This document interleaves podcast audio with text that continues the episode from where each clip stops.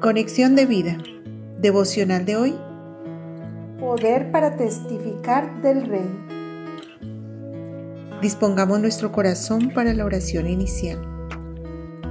Rey de Reyes, Rey eterno, Señor y Dios, a ti te alabo y te reconozco como mi Salvador, el único que pudo rescatar mi vida de la oscuridad y trasladarla al reino de luz te pido que ahora, por el poder de tu Espíritu y tu luz brillando en mí, lleve tu nombre y tu mensaje de salvación a toda persona que está en tinieblas y esclava del pecado. Por Jesucristo mi Señor. Amén. Ahora leamos la palabra de Dios. Hechos capítulo 1 versículos 6 al 8. Entonces los que se habían reunido le preguntaron, diciendo, Señor, ¿restaurarás el reino a Israel en este tiempo?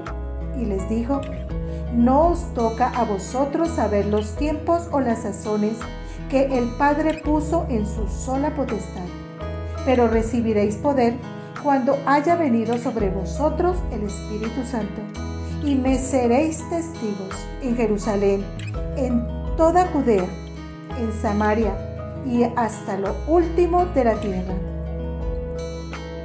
La reflexión de hoy nos dice, es muy curioso que cuando los discípulos del Señor le preguntan que si Él iba a restaurar el reino a Israel en ese tiempo, Jesús les responde que no les corresponde a ellos saber los tiempos que solo conoce el Padre Celestial e inmediatamente pone un pero.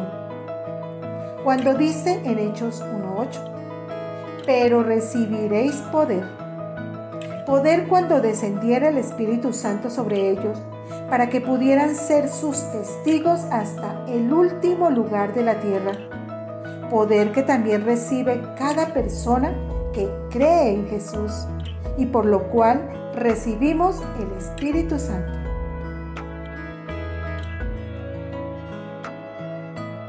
Entonces, podemos preguntarnos, ¿pero qué conexión tiene la restauración del reino de Israel y ser testigo de Cristo por todo el mundo? Pues bien, resulta que el rey que Dios le prometió a David, rey de Israel, que procedería de su descendencia y a través del cual su reino sería afirmado y eterno, segunda de Samuel 7, 12 y 16, es Jesucristo. Hecho que podemos corroborar en la misma palabra de Dios, Hechos 2, 29 al 32 y 36. Dice, varones hermanos, se os puede decir libremente del patriarca David que murió y fue sepultado, y su sepulcro está con nosotros hasta el día de hoy.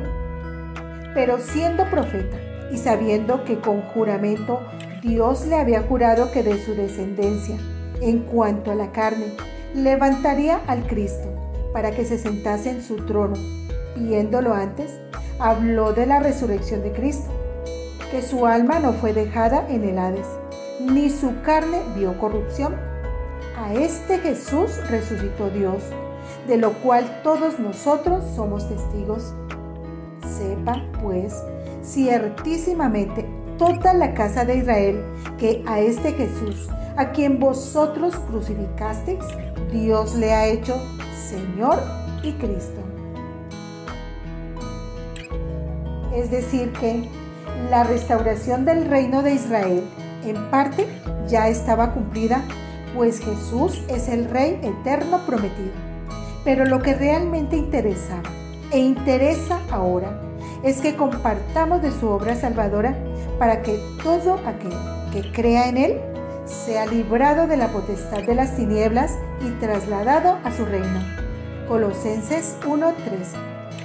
Pues como bien dijo nuestro Señor, lo importante y prioritario es que busquemos primeramente el reino de Dios y su justicia.